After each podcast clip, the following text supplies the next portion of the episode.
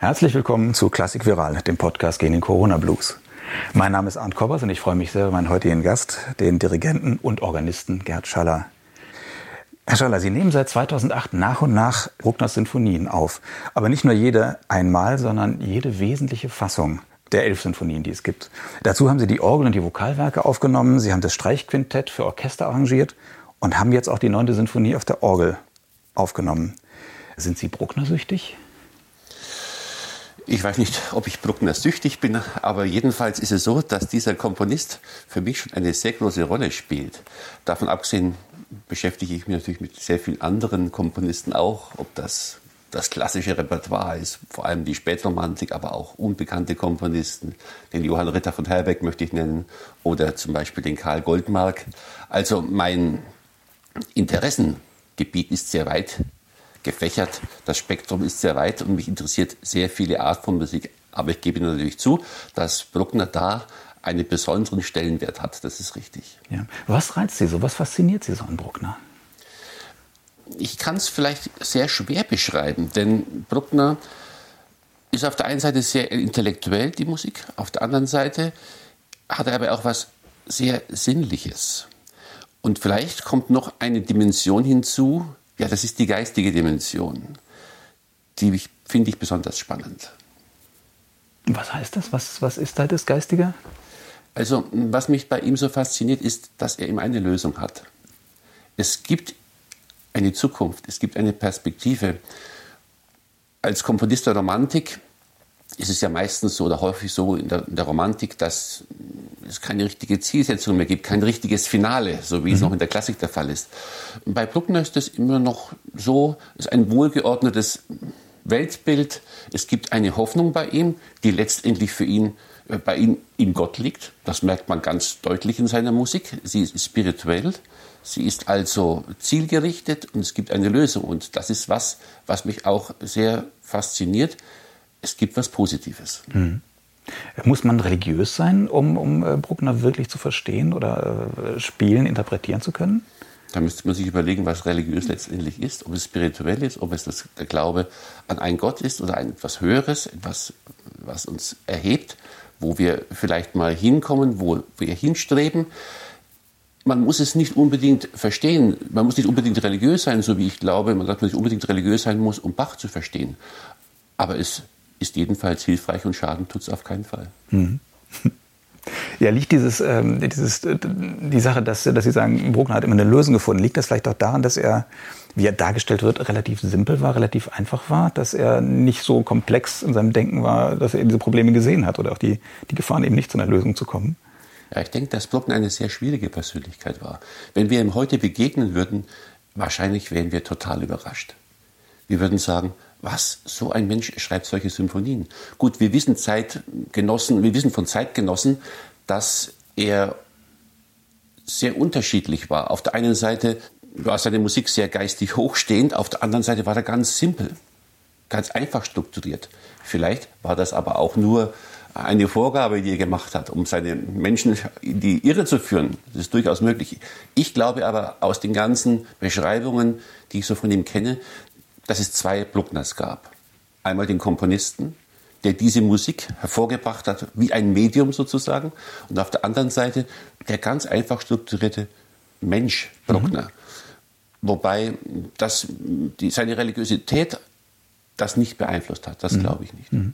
Aber ist das so, also dass er so einfach und relativ simpel war und diese, diese skurrilen Anekdoten, die es von ihm gibt, sind das Geschichten, die man sich auch vielleicht ausgedacht hat, vielleicht auch um so ein bisschen so ein schlechtes Licht zu rücken, seine, seine Widersacher? Oder meinen Sie, der war tatsächlich so? Also er war ja so simpel und war so ein etwas skurriler Mensch. Wie er wirklich war, wissen wir nicht. Mhm. Wir wissen nur die Beschreibungen von Zeitgenossen, wobei viele Anekdoten von Menschen gekommen sind, die ihm sehr wohlwollend gegenüber eingestellt mhm. waren.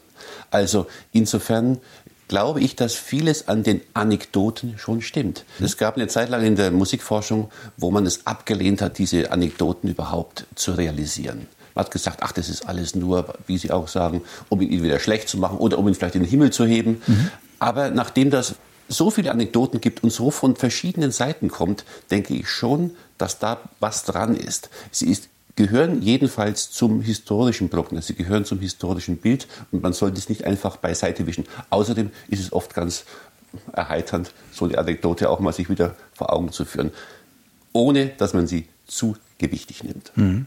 Wie wichtig ist denn für Sie das, was Bruckner über sein Werk geschrieben hat? Er hat ja manchmal so Erläuterungen gegeben. Spielt das für Sie eine Rolle? Also für meine Realisierung oder Realisation seines Werks spielt es keine Rolle, muss ich mal sagen. Die Erläuterungen sind teilweise bildreich, sie sind erst mal sehr knapp. Es gibt nur mhm. ganz wenig, was er mhm. letztendlich mhm. gesagt hat. Und ob man sie ernst nehmen soll oder nicht ernst nehmen soll, das steht auf dem anderen Blatt.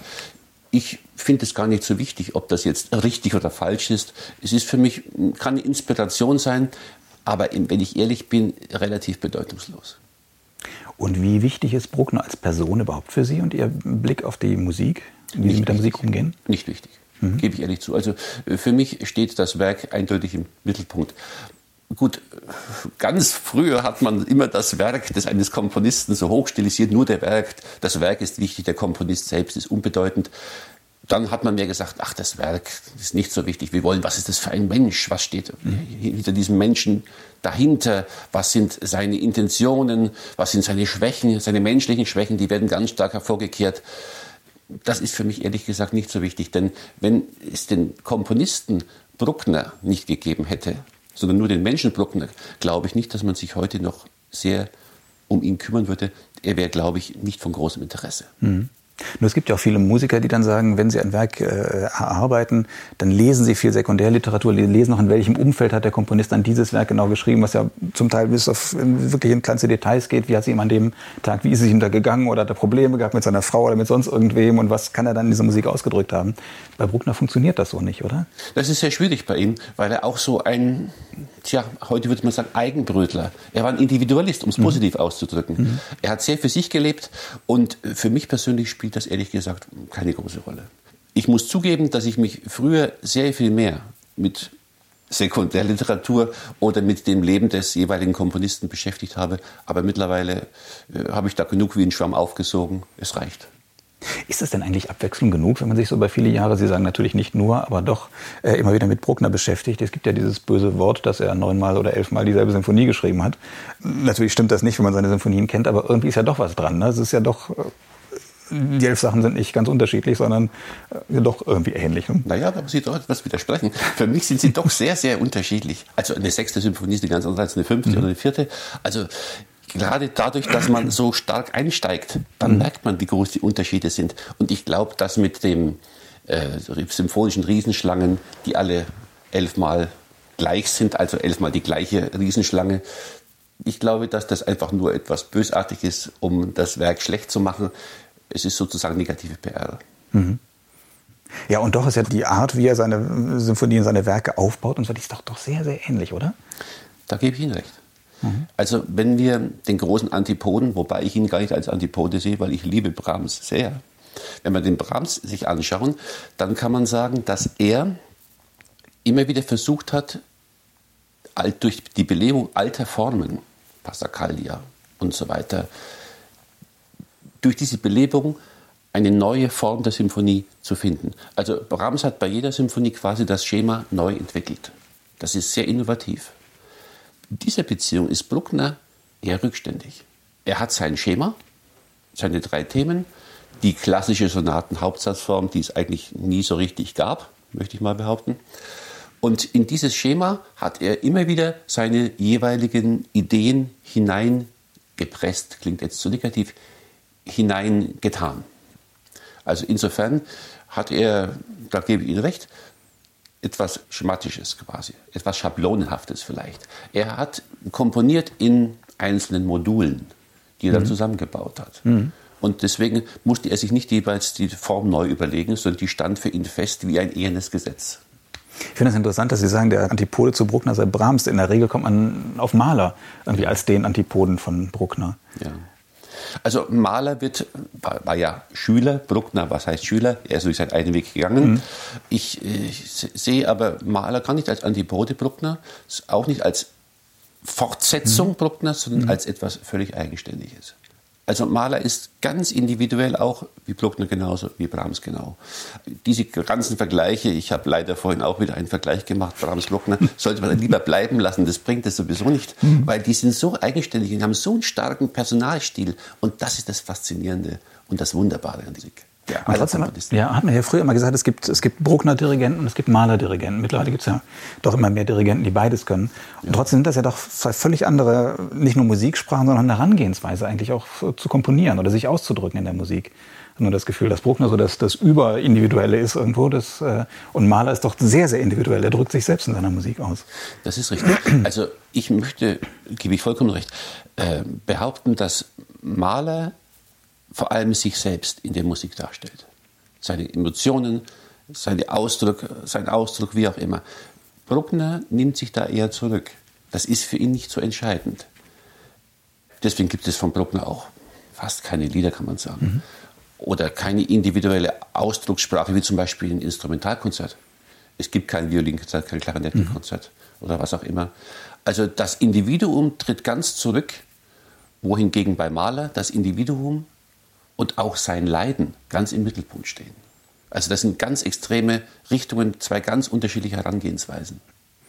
Können Sie denn mit Maler auch was anfangen? Dirigieren Sie auch Maler? Ich dirigiere Oder ist er Ihnen dann doch fremd irgendwie? Nein, ist mir nicht fremd, muss ich, muss ich eindeutig sagen. Ist auch die Spätromantiker natürlich, mhm. wobei eben für mich mehr Richtung Jugendstil geht. Ja. Sehr faszinierend, diese hohe Emotionalität.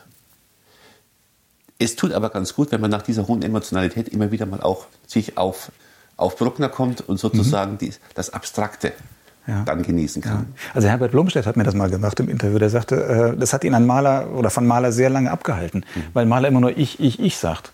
Und also Blomstedt sagte mir, er hat lange gebraucht, bis er da einen Zugang zu gefunden hat ja. und gemerkt hat, dass es eben doch mehr ist als nur, dass man Maler nachdirigiert. Ja, man muss sich halt vielleicht von dem Ich auch ein bisschen distanzieren. Mhm. Dann, dann geht das auch. Mhm.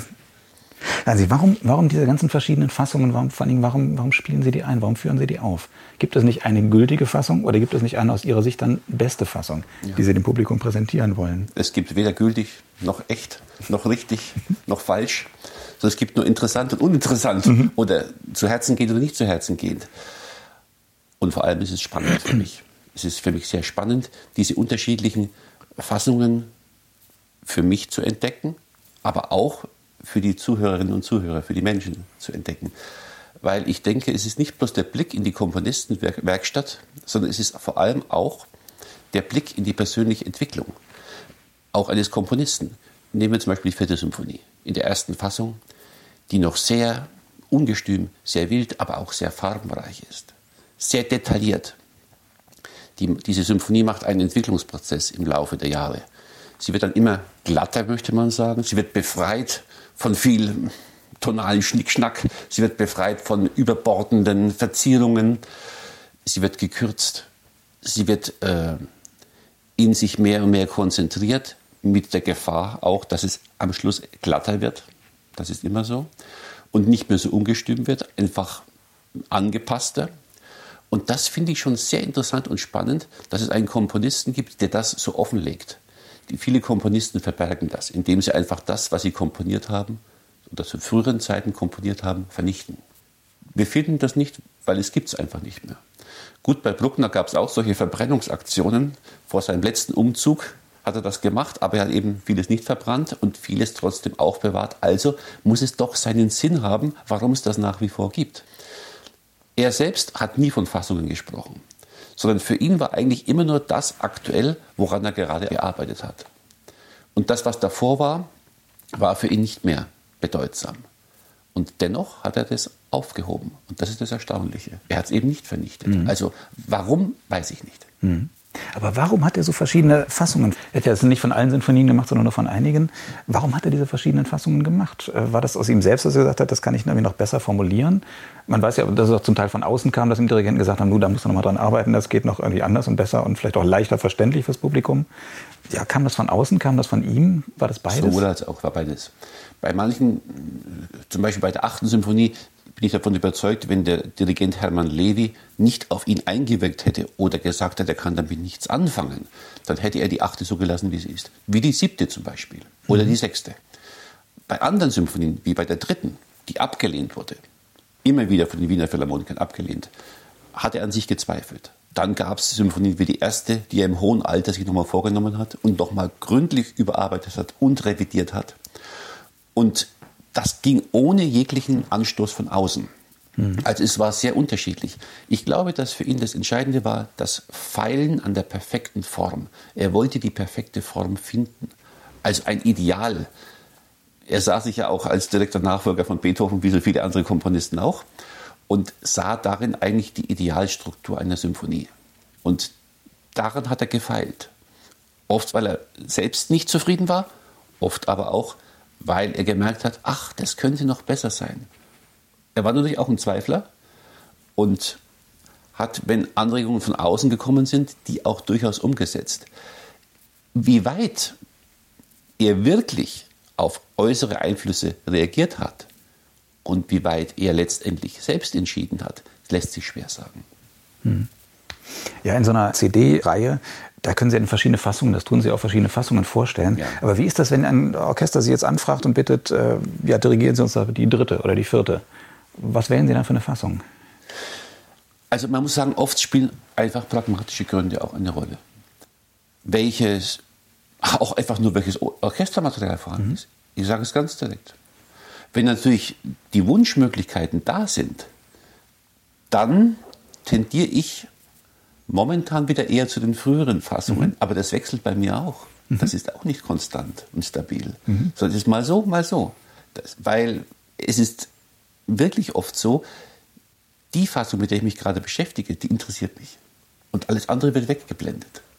Also so, insofern gibt es da kein schlechter oder besser oder interessanter oder weniger mhm. interessant ich achte das wirklich alles als relativ gleich an. Es gibt ja einige Fassungen, die wirklich sehr, sehr unterschiedlich sind. Ja. Aber äh, sind das wirklich alle Fassungen, auch alle Fassungen, die Sie aufgenommen haben und vorgestellt haben? Sind die wirklich unterschiedlich genug? Ich denke schon, dass sie wirklich unterschiedlich sind. Gut, die Frage ist, ab wann spricht man von einer Fassung? Mhm. Kleine Veränderungen oder vielleicht nicht hörbare Veränderungen, nicht deutlich hörbare, würde ich nicht als Fassung bezeichnen. Und das interessiert mich dann auch nicht. Das ist dann nur enzyklopädisches, ein enzyklopädisches Vorgehen und das finde ich jetzt nicht so spannend. Wir haben ja schon mal ein Interview geführt vor, vor einem Jahr ungefähr fürs ja. Phonoforum. Ich glaube, da hatten Sie mal nachgezählt und wir kamen auf 20 Fassungen ungefähr. Das kann schon sein. Erinnere. Also mindestens, ja. Sind Sie da bald durch mit der Aufnahme?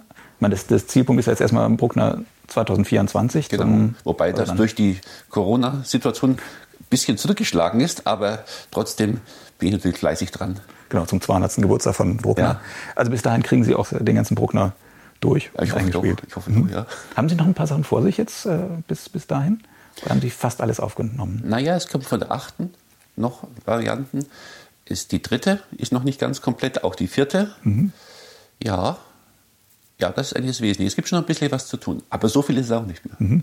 Und Sie hatten mir damals auch erzählt, dass es tatsächlich noch Fassungen gibt, die Sie jetzt vorgestellt haben, die man noch gar nicht kannte oder die noch, zumindest noch nicht eingespielt waren. Also dass immer ja, noch was zu entdecken war. Ja, die hatte ich aber schon eingespielt. Mhm, das war zum genau. Beispiel von, eine Zwischenfassung von der dritten Symphonie von 1874 oder eine Zwischenfassung von der achten Symphonie. Aber die habe ich bereits eingespielt. Mhm. Das fand ich auch sehr spannend, weil da waren teilweise sehr äh, futuristische Stellen drin, die man sonst nie hört. Aber wie kann das denn sein, dass, äh, dass sowas irgendwo noch im Archiv lag?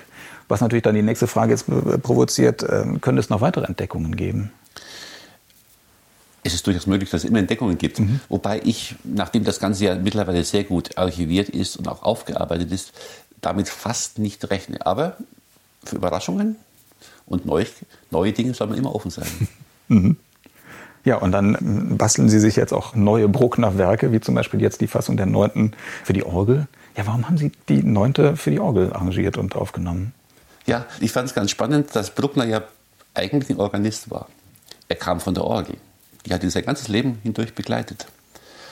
Und interessant fand ich allerdings auch, dass es von Bruckner kein richtig großes Orgelwerk gab. Und dass er auch zum Beispiel kein Orgelkonzert geschrieben hat. Er hat viel improvisiert aber nichts schriftlich hinterlassen. Und ich habe wirklich überlegt, ob das Sinn macht. Ich glaube auch, dass es letztendlich Sinn macht, eine Symphonie, vielleicht nicht alle Symphonien von ihm, aber gewisse Symphonien für Orgel zu bearbeiten. Ich sage bewusst nicht nur zu transkribieren, umzuschreiben, sondern zu bearbeiten, weil man muss sich bei so einem Unternehmen immer überlegen, was ist denn das Wichtige, was ist denn für einen das, was im Mittelpunkt steht. Will ich das nur eins zu eins übertragen? Oder will ich vielleicht mehr machen? Will ich vielleicht, das war meine, meine Intention, will ich auf den Kern des Werkes kommen? Also die Essenz, was ist richtig, was ist wesentlich? Ich meine, man kann ja bei so einer Bearbeitung oder Transkription versuchen, alles Mögliche reinzupacken. Also jede Nebenstimme. Das wollte ich aber ganz bewusst nicht. Dadurch ist das Ganze natürlich etwas sehr konzentriert ausgefallen, was mich aber letztendlich fasziniert hat daran. Mhm. Also Bruckner kam von der Orgel, ich komme ursprünglich auch von der Orgel und dachte mir, es ist doch naheliegend, mal Bruckner, ich bin ja nicht der Erste und Einzige, der das macht, ganz klar, Bruckner auf der Orgel zu realisieren, ohne allerdings, und das war mir auch wichtig, jetzt eine Symphonie nachahmen zu wollen, also den orchestralen Klang. Ich mhm. glaube, das kann nicht funktionieren. Man kann ja versuchen, auf der Orgel sehr grundtönig zu registrieren und dann irgendwie versuchen, jetzt einen Streicherapparat nachzuahmen das wollte ich nicht und konnte ich auch nicht. Das sollte man auch nicht tun. Und das Orchester habe ich ja ohnehin. Mhm. Also wieso soll ich das auf, dem, mhm. auf der Orgel nachahmen? Mhm. Ja, und trotzdem arbeiten Sie ja schon noch mit, mit verschiedenem Klang, müssen Sie auf der Orgel. Anders als auf dem Klavier zum Beispiel, wo Sie wirklich eine Struktur darstellen können ja. und haben eigentlich immer denselben Klang. Bei der Orgel müssen Sie ja schon orchestrieren. Das ist der Reiz an der Orgel, mhm. dass man durch die verschiedenen Registerzusammenstellungen mhm. quasi neue Klänge entstehen lassen kann. Und die teilweise gar nicht jetzt einen Streicherapparat imitieren, sondern was ganz anderes machen. Mhm zum Beispiel auch im Scherzo viel zukunftsgewandter sind oder viel plastischer. Das ist auch der Vorteil bei einer Transkription, dass das Ganze auch schärfer ist. Manche harmonische Schärfen kommen noch deutlicher raus, die im mhm. Orchester eher eingebettet werden und dadurch auch weicher und angenehmer klingen. Mhm. Bei, der bei, der Orgel kann das Ganze etwas straffer und etwas direkter sein. Mhm. Und so ist es dann auch geworden. Mhm. Ist das eigentlich klar, wenn man sich damit intensiv beschäftigt und die Sachen analysiert und so, dass man eine bestimmte Essenz dann herausschält und dass irgendwie auch ziemlich eindeutig wird, was, welche Noten man, welche Töne man dann in die zwei Hände verlegt oder ins Pedal? Oder kann das jeder anders machen? Das kann jeder anders machen. Mhm. Und es wird auch bei jedem anders. Mhm. Und es ist auch ein Prozess wo man sich so mit der Zeit denkt, ach, das ist vielleicht gut, das könnte verändert werden. Also bei mir war das jedenfalls mhm. so. Das war jetzt nicht klare Vorstellung, schon die Intention, wo geht's hin, mhm. aber nicht von Anfang an so und so, die und die Noten schreibe ich jetzt da rein. Wobei die Noten sind ja letztendlich von Bruckner, sind ja nicht von mir. Mhm. Also das ist ja, mhm. was ich gemacht habe, ist nur sozusagen das Ganze auf ein anderes Instrument übertragen. Aber eben mit dem Hintergrund, die Essenz zu filtrieren und zugleich sowas wie eine Orgelsymphonie zu schaffen, mhm. also was Orgelspezifisches, wie das die großen französischen Orgelkomponisten der Spätromantik mhm. gemacht haben. Aber trotzdem, Sie mussten auch viele Entscheidungen treffen, die nicht ganz, deren Lösung nicht ganz eindeutig ist. Ja, das ist richtig. Das ist mhm. in der Natur der Sache. Und das mhm. ist aber gerade das Spannende dabei. Mhm. Das ist eben das Schöne, dass es wirklich nicht eindeutig ist. Oder vielmehr, manchmal sogar zweideutig, manchmal sogar mehrdeutig. Es fällt natürlich schwer zu sagen, Mensch, auf diese schöne Stimme, da, da möchte ich jetzt nicht mhm. verzichten. Und trotzdem glaube ich, wenn man zum Kern vordringen will, ist es notwendig. Mhm. Ja, es gibt ja diese Analyse von Schenker, diese, diese Schule, Marie Pryor folgt er ja sehr stark, der man dann auch gesagt hat, also wenn man, wenn man das lange analysiert, dann, es wirkt zumindest so, wie er das erzählt, als sei es ja ganz eindeutig, was da hinterher mal rauskommt, dass es eigentlich nicht mehr viele Deutungsmöglichkeiten gibt. Man kann das so zusammendampfen, diese Analyse, dass irgendwie ziemlich klar wird, wie der Verlauf ist. Am Schluss ist das so, ja. Das mhm. ist das, genau, was er beschreibt, ist das Ende des Prozesses. Ganz genau. Aber das wäre natürlich dann wiederum zu wenig, um es auf der Orgel aufzuführen damit wäre nur der erste Schritt erfüllt. Es kommt dann noch ein neuer Schritt hinzu, wo ich dann sage, okay, was ist jetzt wichtig? Ganz einfach gesprochen, wo werden Noten ausgefüllt? Oder wo gibt es Oktavverdopplungen? Oder was wird ins Pedal gelegt, was nicht? Was wird auf die Manuale verteilt? Mit im, mit im Hinterkopf immer ein bisschen die Registrierung haben auch. Wie, wie könnte das klanglich realisiert sein? Also dieser innere Klangwunsch ist ganz wichtig, dass man den schon für sich herauskristallisiert. Weg vom Orchester. Das war mir für mich ganz wesentlich. Sondern mhm. wirklich äh, spezifisch in das Instrument hinein. Und ähm, würden Sie denn noch sagen, dass diese zwei Hände und die Füße, dass das eigentlich genug war, um das so zu machen? Oder hätten Sie sich doch manchmal noch so eine, eine dritte Hand gewünscht? Ich glaube, dass man gerade oft durch die Beschränkung, die man hat, zu viel besseren Ergebnissen kommt, als wenn man jetzt vielleicht noch drei Hände und noch vier Füße mehr gehabt hätte. Und dann haben Sie ja noch das, äh, das Finale komplettiert. Also Sie haben es ja nicht nur dabei belassen, dass Sie die drei Sätze äh, übertragen haben auf die Orgel, mhm. sondern das äh, Finale noch komplettiert. Wobei, das hatten Sie ja vorher schon fürs Orchester gemacht. Ganz genau. Warum? Sie haben ja vorhin auch schon gesagt, es gab dieses Finalproblem dann in der Romantik oder in der späteren Romantik. Die Frage ist ja, wollte Bruckner überhaupt wirklich ein Finale schreiben? Also die Frage, glaube ich, kann ich ausnahmsweise mal eindeutig mit Ja beantworten. Denn die Skizzen und die fertigen Partiturbogen, die wir haben, deuten eindeutig darauf hin, dass Bruckner ein Finale wollte. Er ist einfach nur darüber gestorben. Er hat sehr lange in der Symphonie komponiert, 1887 begonnen, 1896 ist er gestorben. Er hat natürlich die Symphonie immer wieder auf Seite gelegt. Aber die Skizzen, die wir haben, sind so weit fortgeschritten, dass man eindeutig sagen kann, der Finalsatz war von ihm nicht bloß geplant, sondern bewusst gewollt. Und die Mehr, dass die Symphonie dreisätzig sei, wurde damals von dem Dirigenten Löwe in die Welt gesetzt von vielen Jüngern von Bruckner. Aber sie stimmt eindeutig nicht. Das heißt aber nicht, dass ich jetzt missionarisch unterwegs bin und alle Leute animieren möchte, jetzt das, die neunte Symphonie mit Finale aufzuführen.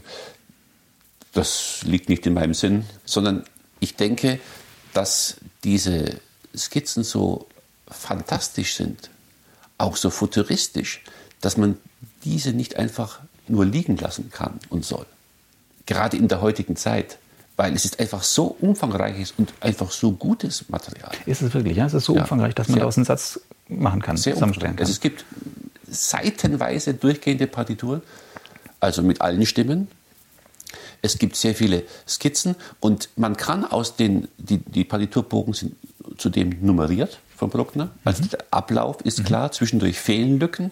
Das Problem ist, dass der letzte Schluss, das Finale des Finales, die Apotheose fehlt. Es gibt zwar Berichte, dass Bruckner angeblich den Schluss der Symphonie am Klavier seinem Arzt, seinem behandelten Arzt vorgespielt haben soll, wo sich alle Themen miteinander verbinden. Das ist durchaus möglich, aber es sind eben nur Berichte. Nur das ist ein weiterer Baustein meiner Meinung nach, der zeigt, dass Bruckner die neunte wirklich viersätzig haben wollte. Mhm. Weil natürlich die Frage ist, hat er wirklich daran geglaubt, das noch äh, komplettieren zu können? Oder hat er da solche Zweifel gehabt, dass er eben immer dann zwischendurch alte Sinfonien mm, vorgeholt hat und die nochmal bearbeitet hat? Da ist also wieder Jahre drüber vergangen. Ja, das Vielleicht ist, hat er selbst gemerkt, er schafft es irgendwie nicht. Und das ist Spekulation. Jetzt nehmen Sie ihm die Entscheidung aus der Hand. Also Bruckner war, das ist vollkommen richtig, wenn Bruckner jetzt nicht die dritte revidiert hätte oder die erste revidiert hätte und so weiter und so fort, hätte er sicherlich genug Zeit gehabt, um den Finalsatz zu vollenden. Mhm. Nun kann man sich sagen, ja okay, er hat halt die anderen Sachen gemacht, weil er die nicht vollenden konnte. Das ist eine Theorie, eine mhm. reine These. Mhm. Das ist durchaus möglich. Mhm. Glaube ich allerdings nicht, nachdem die Skizzen so weit fortgeschritten sind und in der Mitte gibt es eine wunderschöne, gigantische Fuge. Es liegt eigentlich alles sehr gut vor uns da. Und insofern stellt sich für mich die Frage überhaupt nicht. Warum gibt es dann so verschiedene Fassungen? Also man kann ja das Material anscheinend, das ja. von Bruckner hinterlassen ist, dann doch ganz unterschiedlich deuten, oder? Jetzt oder sind das nur Details, die sich da... Finalsatz? Finalsatz, Finalsatz, Finalsatz ja.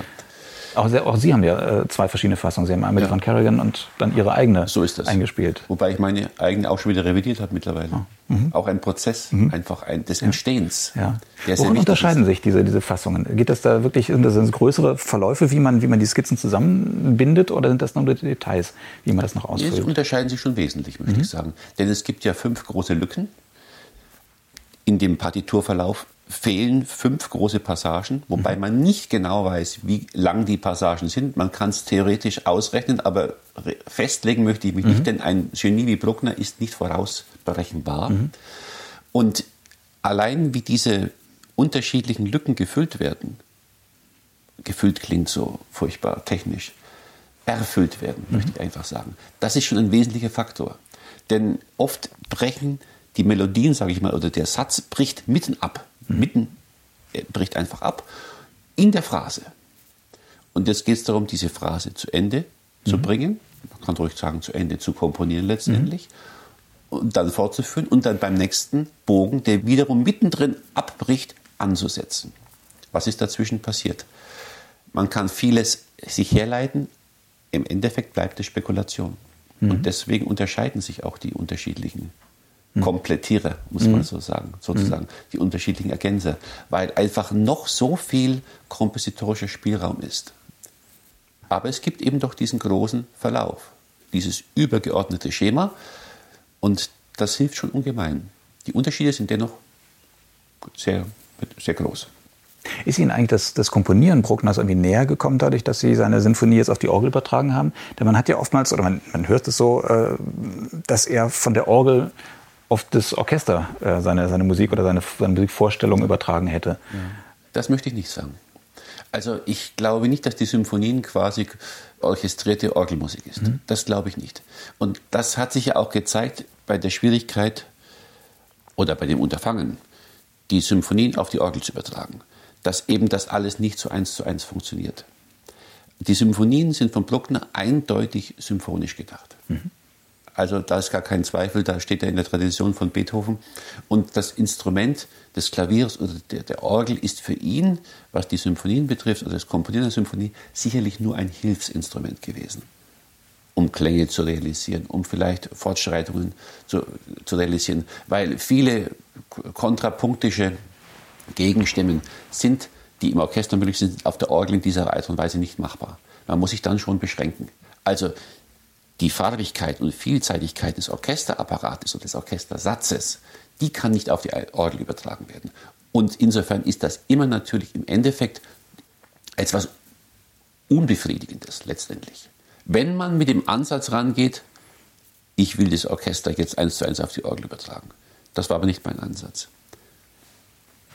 Man hat ja so oft den Eindruck, Bruckner war zuerst Organist und ist dann Symphoniker geworden. Hat dann angefangen, Symphonien zu komponieren. Und, aber er war ja bis zum Schluss auch Organist. Ne? ja, war bis, bis zum Schluss war er Organist. Und das war ja auch das Fatale, als er nach Wien gekommen ist. Weil alle haben gedacht, okay, der kommt jetzt da als Professor ans Konservatorium, gibt Tonsatz, dann ist er noch der Organist des Kaisers und spielt brav in der Hofkapelle seine Gottesdienste, vielleicht ab und zu mal ein bisschen was Gottesdienst und das war's. Jetzt fängt er aber an, Symphonien zu komponieren. Gut, das hat er zwar schon in Linz auch begonnen, aber dass das solche Maße annimmt, damit hat man letztendlich nicht gerechnet. Und da haben Sie vollkommen recht. Wer hätte das gedacht, dass aus dem Organisten Bruckner sowas entspricht? Wie ist dann eigentlich dieses Streichquintett zu erklären? Wo kommt das plötzlich her, wenn er mal eine Orgel gespielt hat und dann symphonisch gedacht hat? Warum schreibt er ein Streichquintett zwischendurch? Und noch nur ein einziges Stück Kammermusik. Es gibt noch das Streichquartett. Und Ach stimmt, das gibt es auch noch. Ne? Ja. Und das Streichquintett, was natürlich ja, eine Form der Kammermusik ist, die meiner Meinung nach den Kammermusikrahmen sprengt. Denn auch da ist halt so viel Symphonisches drin. Auch im Streichquintett kann man den Symphoniker nicht ganz verleugnen, wobei er sich da schon deutlich beschränkt hat. Ein faszinierendes Werk übrigens. Das Sie auch äh, übertragen haben aufs Orchester. Ja, das habe ich fürs, für, für, aufs Orchester übertragen, aber habe auch da jetzt nicht versucht, eine überbordende Orchestrierung draus zu machen, sondern quasi mich mit Zweifachholz, vier Hörnern, zwei Trompeten, mhm. Pauken, Posaunen mehr oder weniger beschränkt. Werden Sie das auch noch auf der Orgel spielen? Das habe ich erstmal nicht vor. Was reizt Sie denn überhaupt an der Orgel, dass Sie als Organist äh, auch tätig sind? Also Warum? die Orgel hat mich seit meiner Kindheit fasziniert wie ich zum ersten Mal Orgel gehört habe und dann das gesehen habe, dann auch, wie das mit den Füßen und mit den Händen da so funktioniert, da wollte ich unbedingt da auch hin. Und es hat mich einfach fasziniert, einmal in dem Kirchenraum, der mhm. Raum spielt eine große Rolle, aber auch die Vielseitigkeit des Instruments, die Möglichkeit durch das Ziehen von Registern und das Abstoßen von Registern immer neue Klangmischungen zu erzeugen. Das fand ich so spannend und so anregend. Und für mich war die Orgel also in meiner Kindheit, in meiner Jugendzeit ein größeres Ausdrucksinstrument als das Klavier. Später hat sich das wieder dann geändert. Ging es mehr aufs Klavier über. Mhm. Und jetzt ist wieder mal die Orgel präsent. Also es, es geht so hin und her. Mhm. Aber Organist zu werden war jetzt doch nicht das Ziel, oder war das? Nein, das war eigentlich war schon das Orchester. Das war, war, dann doch, an einer gewissen Zeit hat sich das rauskristallisiert, das ist richtig. Ja, Sie haben ja dann auch die klassische Kapellmeisterlaufbahn gemacht. Ja. waren im Staatstheater in ja. Hannover, dann in Braunschweig, dann waren Sie Generalmusikdirektor in Magdeburg. Ja. Ja, und dann sind Sie ausgestiegen aus dem klassischen Musikbetrieb, aus dem normalen Musikbetrieb und ja. machen seitdem Ihr eigenes Ding. Ja. Seit äh, 15 Jahren jetzt ungefähr. Ja, ist richtig. Ja, warum? Auch das, muss ich sagen, hat sich irgendwie ergeben. Es hat sich so ergeben, dass ich einfach gesehen habe, dass es für mich mehr Sinn macht, wie Sie sagen, mein eigenes Ding zu machen, meine eigenen Projekte zu entwickeln. Also das heißt aber nicht, dass ich nach wie vor nicht bei Orchestern bin und sehr gerne mit denen arbeite. Diese Vielseitigkeit war mir schon immer sehr wichtig im Leben. Mhm. Also der Fokus nur auf eine Sache, es ist mir zu wenig. Ich habe einfach Lust nach wie vor am Musik machen gute Musik zu machen. Und das inspiriert mich und deswegen bin ich da auch sehr vielseitig unterwegs. Mhm. Und Sie machen Ihr Bruckner-Projekt ja auch mit einem eigenen Orchester, das Sie ja. selbst gegründet haben und ja. leiten, die Philharmonia Festiva. Genau. Vielleicht sagen Sie noch ein Wort dazu. Was ist das für ein Orchester und ja. warum gibt es das? Naja, das ist ein Orchester, wie es ja viele andere Orchester auch gibt, die sich zusammentun. Die Bayreuther Festspiele oder den Luzern Festivalorchester mit ausgewählten Musikern, die sich auch gefunden haben, die die gleichen Ideen vermitteln, äh, die vertreten und die gemeinsam was Besonderes machen wollen. So ist dieses Orchester entstanden und funktioniert bis heute. Mhm. Und was machen Sie als Ausgleich, wenn Sie mal wirklich äh, genug haben von Bruckner? Passiert das überhaupt, dass Sie sagen, jetzt muss ich was anderes machen? Doch, doch, das gibt es schon selbstverständlich. Ich interessiere mich auch sehr für Kunsthistorie. Mhm. Das ist für mich auch sehr wichtig und gehe gerne in die Natur. Das ist auch ganz, ganz, ganz wesentlich. Mhm. Und das spielt immer eine größere Rolle für mich, muss ich ganz ehrlich sagen. Aber Sie nennen jetzt keinen anderen Komponisten. Ja, ich habe ich hab vorhin schon genannt. Mhm. Das sind ja viele andere Komponisten. Es sind wirklich so viele Komponisten, die mich interessieren. Ich habe ja eigentlich ein riesiges Repertoire. Mhm. Ich habe ja sehr viel äh, dirigiert, aber mit der Zeit kristallisieren sich halt gewisse Dinge einfach heraus. Zum Beispiel nach wie vor Haydn, die ganze Wiener Klassik, mhm. ist für mich ein ganz großes Thema. Bei meinem Ebracher Musiksommer, den ich mache, mache ich sehr viel in dem wunderschönen Kaisersaal im Kloster Ebrach, ehemalige Zisterzienserabtei, mache ich sehr viel Wiener Klassik Mozart, Haydn, Beethoven, Schubert. Das ist nach wie vor präsent. Mhm. Freuen Sie sich eigentlich auf 2024, auf das Bruckner-Jahr oder gucken Sie ein bisschen mit Schrecken dahin, dann ist das, das Ziel ja erreicht und was kommt dann danach? Das wird sich zeigen, was dann kommt. Aber mit so Schrecken schaue ich gar nicht hin, weil äh, das ist jetzt ein Datum. Mhm. Aber das besagt eigentlich gar nichts. Mhm. Also ich lebe eigentlich mehr im Jetzt, wenn ich das mal so sagen darf. Wer weiß, was 2024 ist, was da alles noch kommt. Mhm. Und ich mache meine Ziele und mache meine Projekte und freue mich auch drauf, habe große Lust am mhm. Musizieren, mit den Menschen zusammenzuwirken. Das ist auch das ganz Wesentliche mhm. letztendlich. Und auch das zu vermitteln und diese Freude auch an die Menschen weiterzugeben. Wissen Sie eigentlich schon oder weiß man überhaupt schon, was da ist da schon was geplant, was 2024 passieren wird mit Bruckner? Wird das was wie, wie das Beethoven-Jahr oder die Mozart-Jahre und die Bach-Jahre? Also werden wir dann von Bruckner überschüttet oder dann doch nicht? Es kann alles passieren. Ich meine, im Beethoven-Jahr wurden wir dann auch nicht so von nee, Beethoven klar. überschüttet, weil was ganz anderes passiert ja ist. Hoffentlich nicht in drei Jahren die nächste Pandemie. Ja, aber wollen man weiß es nicht. Ne? Nein, wollen wir nicht hoffen. Und deswegen sind einfach mal gute Dinge, dass wir mhm. überschüttet werden. Ich glaube es nicht. Jeder kann ja auswählen, ob er sich überschütten lassen möchte oder mhm. es dann doch lieber bleiben lassen möchte. Mhm, das stimmt. Vielleicht als allerletzte Frage, wenn Sie doch mal so der Corona-Blues überkommt, wobei wir haben es ja hoffentlich bald überstanden, ja. aber ja. denn doch zwischendurch. Ja. Gibt es eine Musik, die Ihnen hilft? Ist es dann auch Bruckner oder ist es dann doch was anderes? Es ist nicht unbedingt, die, die Musik ist auch das ein, ein gutes Buch. Mhm. Es ist das Sein in der Natur, das ist mir eigentlich sehr wichtig. Und so sehr, der Corona-Blues hat mich Gott sei Dank nicht erwischt. Und man muss einfach immer schauen, dass man die Dinge auch positiv anpackt. Ich glaube, das ist ganz wichtig. Mhm. Ja, in diesem Sinne sage ich vielen Dank fürs Gespräch, Herr Schaller. Ich danke Ihnen ganz herzlich. Und vielen Dank fürs Zuhören. Vielen Dank.